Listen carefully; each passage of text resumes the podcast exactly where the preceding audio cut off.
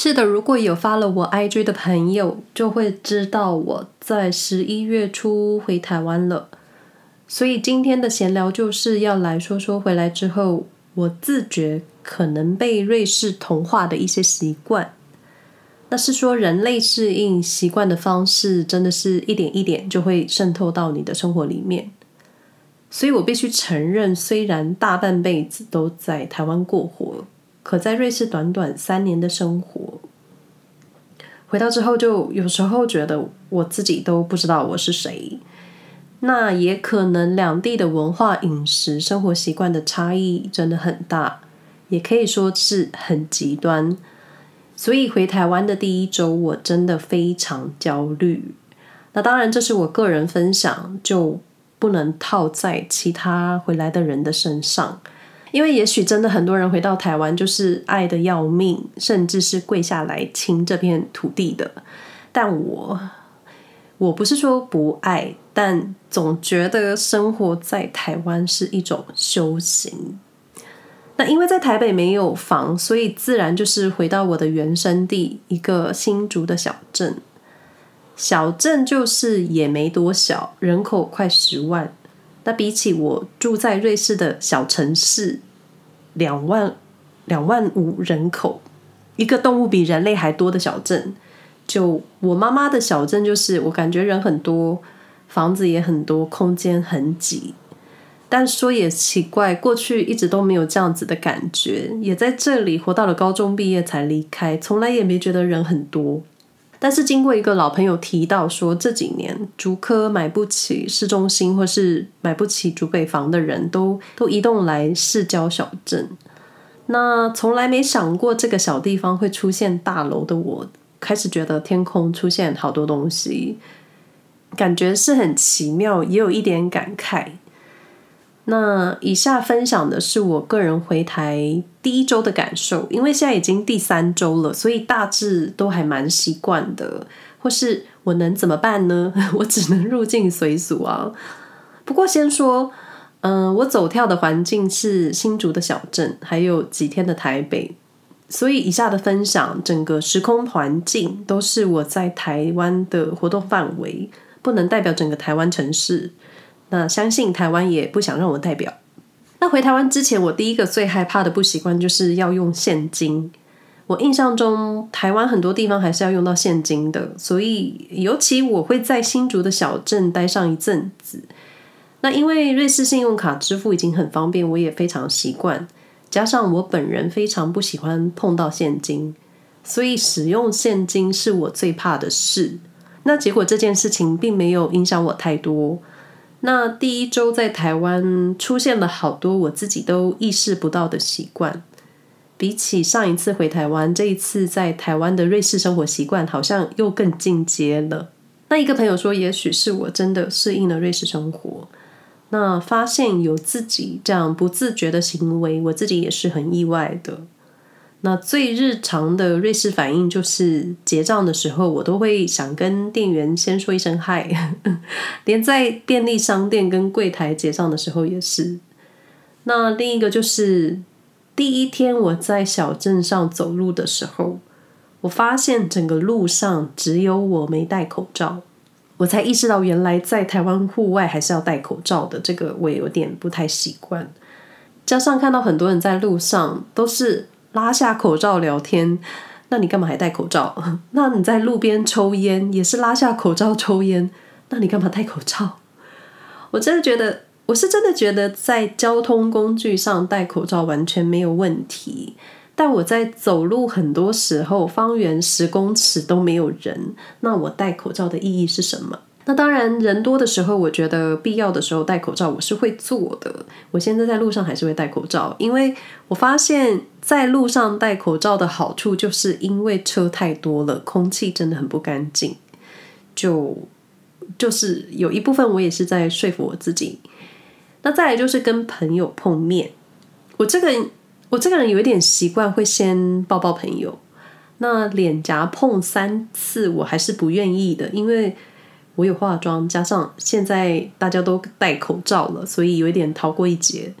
那另外跟朋友吃饭的时候，我还是会想，还是会想说 goodnappetit 或是吃饭前想要敲一杯水杯或是酒杯。那说再见的时候，也想好好跟朋友报一个再见，就因为可能下一次见面也不知道什么时候。但好像身体行为的习惯变得很瑞士生活，但身体的习惯就是很日常。那我最冲击的瑞士习惯就是在新竹的小镇上走路，因为我是一个走路很慢的人。或说，瑞士著名的各种行为都没有这么急迫。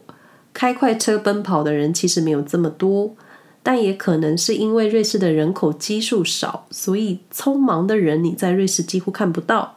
那在新竹小镇上走路，就是随时都会有人，到处都有车。那在瑞士小镇走路，就是你看到羊的几率可能比看到路人的几率还高。而且在瑞士走路是一个，真的是一个很安全的事。那不论有没有红绿灯，只要你在路口需要穿越马路，几乎所有的车都会停下来。那我第一年在瑞士的时候，我过马路还会怀疑车会不会停，所以那个时候经常就是我停，车也停，然后人车尴尬的一个场景。那回台湾第一周，乡间小镇就是路很小，摩托车很多，轿车也很多。从巷口飙出来的车更多，就是突然我的生活塞进了很多人，或说其实是我，是我进入了这个人很多的小镇，因为小镇居民还是过着他们的日常，我是改变的那一个。因为记得有一次过马路，我真的走太慢了，而且我内心当时一直觉得走在路上不应该是人让车，应该是车让人先过。所以我还是保持我走路的步调，然后再一次过马路的时候，其其实也不是马路，就是一个很小的路口。我被来向要转弯的机车骑士投以不悦的眼神，因为就是我走很慢，但我心里觉得我没有错，是你太急了，因为他连转弯都没有要减速的意思，所以就是你太急了。那另一个状况就是，好吧，我想让对面要转弯的摩托车先过。我当时停下来了，他也停下来了。那我就眼睁睁的看着后面那一台摩托车差一点要撞上他。我内心当下就是觉得很荒谬，又觉得很好笑，因为没有人受伤了，所以觉得有点好笑。可我内心又有一个感想，就是。如果连最基本在路上走路你都要如此小心翼翼的话，那你的生活各方面真的很难放轻松。那在台湾的移动，除了高铁，我也怀念搭公车。那这一次我也尝试了搭火车，但是说我一直搞不懂台湾的火车班次，尤其是看到台铁的时刻表，我实在是不理解北上南下的终点站名称。就就是我不是一个惯用台铁的人，那不过这一次在台湾搭了几次火车，觉得还是很舒适。那唯一就是我下车的时候，我很想找开车门的按钮，因为瑞士的火车、公车车门边都有开门钮。那在台北搭捷运的时候，我下意识也会想要去找那个开门的钮来开车门，那个瞬间就觉得自己好好笑。那说到搭车。我发现我实在是太习惯使用瑞士国铁的 App 看时刻表，因为瑞士的交通误点率太低了，那就算误点也会有及时的讯息。那我也太习惯用 SBB 的 App 买票，所以不会特别去售票口买车票啊，或是要记得留意悠游卡的余额。我发现这个习惯让我非常焦虑。焦虑就是，首先我怕自己迟到，然后发现班车有误点的时候，我就会意识到后面的行程都会迟，等于你抓好时间做的安排都会被延迟。那我就是一个非常怕迟到的人，跟别人约的时候我非常怕啦，因为我很怕人家花时间等我。那再来就是一个，我是一个很。敏感，很容易焦虑的人，尤其对于声音。那在演唱会或是世界上那些吵闹的声音，我是可以理解。但小镇上就是因为路很小，加上我们家是一个在一个转角，所以只要摩托车经过就会非常大声，路人讲话我也是听得到他们在讲什么的。那同时我发现，不止我们家，一般家庭是不是很喜欢开电视，然后同时聊天讲话？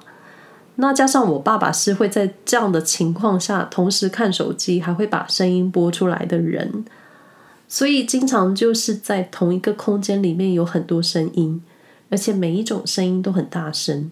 加上有一次到朋友家，他们也是开着电视跟我聊天，我就会觉得很不安。那你会说，你让他们关掉啊，你让他们小声呢？就是重点来了，像前面所说。我进入的是他人习惯的日常，我觉得我是那个需要接受环境的人。那听起来我好像很委屈，或是我还没学习好怎么拒绝、怎么说不，或是怎么改变我很容易去配合人家的个性。就我好像太容易配合人家了。但说也奇怪，我以前是可以接受的，或是以前我也是这么活过来的人，那为什么现在不行？是因为瑞士生活改变了我吗？但我真觉得我有许多的价值观还有人生观在瑞士生活后都改变了。那变好变坏我是不知道，因为很多事情没有好坏。那虽然我也不是什么都要跟瑞士比较，但我真觉得台湾其实可以做得很好。很多地方都可以很好，如果人民想要，其实你是可以让自己的生活品质变得更好的。就是觉得好可惜。但我觉得行为的习惯是很显性的，视觉上的习惯也是很直觉的。比如说，台湾街头路边商店最多的就是刺激消费的广告，还有商店内的广告广播。但我真的要说，台湾真的很好买，而且包装很可爱。可是我发现台湾整个环境就是一直在鼓励大家消费。我觉得消费本身没有问题，但是在周围环境出现的广告广播，无时无刻提醒你各种优惠、各种促销，不买就是可惜，不买好像就是你没有明天。那当然你有能力随便你买，可我就觉得好好的生活真的需要买这么多东西吗？囤货是真的必要的吗？买到促销的东西，真的会让你更快乐吗？那当然，囤你会买会用的东西，我觉得完全没有问题。可是我真心觉得，台湾的消费文化好像只会让你的生活无形变得更加混乱，还有钱包越来越薄。嗯，好啊，有点严肃了。那说到消费，我有一个我料想不到的瑞士习惯。就是把台币的价格换算成瑞士法郎，去想到底贵不贵，然后就觉得在台湾吃东西真的太便宜了，因为瑞士的饮食上餐厅吃东西真的是太贵了。那最后分享一个我先生到台湾他无法改变的习惯，就是厕所卫生纸。是的，台湾许多餐厅或是住家的厕所卫生纸是用抽取式的。那一般饭店或是比较少的餐饮业会用卷筒式卫生纸。